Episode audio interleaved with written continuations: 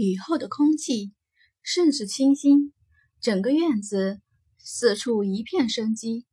一个穿着粗布衣裳的女子在后院莲花池旁用搓衣板拍打着手下的衣服。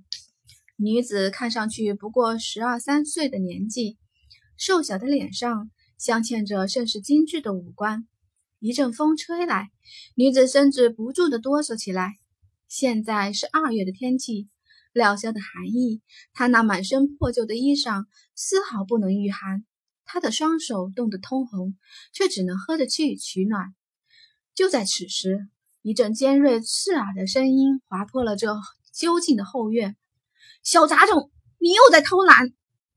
安阳惊鸿吓得面色一白，站起身去，岂料慌忙之中不小心弄翻了一边的木桶，水溅得满地都是。知道自己做错了事儿，他颤巍巍地低着头，不敢看向来人。来人是一个十五六岁的女子，精致的五官，一袭鹅黄的罗裙衬得她甚是娇俏。只是那脸上这会儿尽是高傲鄙夷之色。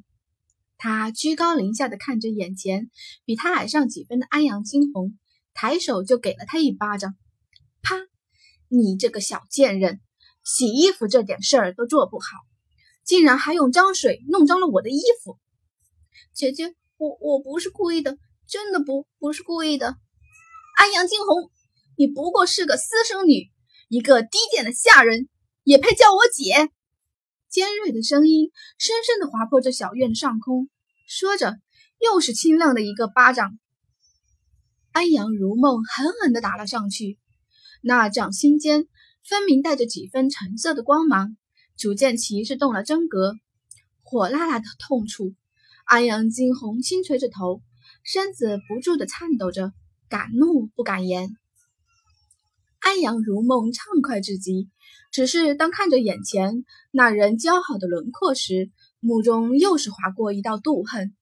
一个不受宠的私生女而已，却生得这般倾国倾城，这让他怎能不妒恨？明明他安阳如梦才是这侯府的嫡出大小姐。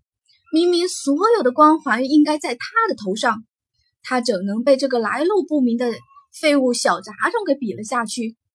陡然，安阳如梦目中划过了几道恶毒，环顾四周，当发现周边无一人之时，他的脸上闪过了几道杀意。下一刻，安阳如梦开口：“好了，安阳惊鸿，去把衣服都洗干净，别耽误了时辰。”本以为金儿会再遭受到一顿毒打，没想到安阳如梦会这么轻易而易举地放过了他。安阳惊鸿惊得直道谢，而后赶紧地走到池边，与安阳如梦拉开了距离，生怕他会突然间就改变了主意。岂料才刚刚走到池边，猛然背后一阵猛劲儿将他直接推了上去。安阳惊鸿，去死吧！那声音中。透着说不出的恨意，啊！一声惊呼声起，随之砰！剧烈的落水声，安阳惊鸿直接落在了水中。救命！救命！救命！冰冷的池水中，他的衣服灌入，寒冷刺骨。他挥舞着双手，但是周边却无一人，除了周边看着热闹的安阳如梦。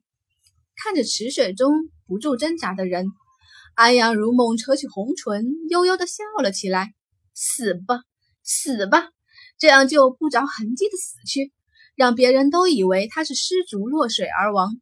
而且一旦他死了，今后在整个王府都没有比她更漂亮的女子了。个废物而已，怎可比她还要漂亮？”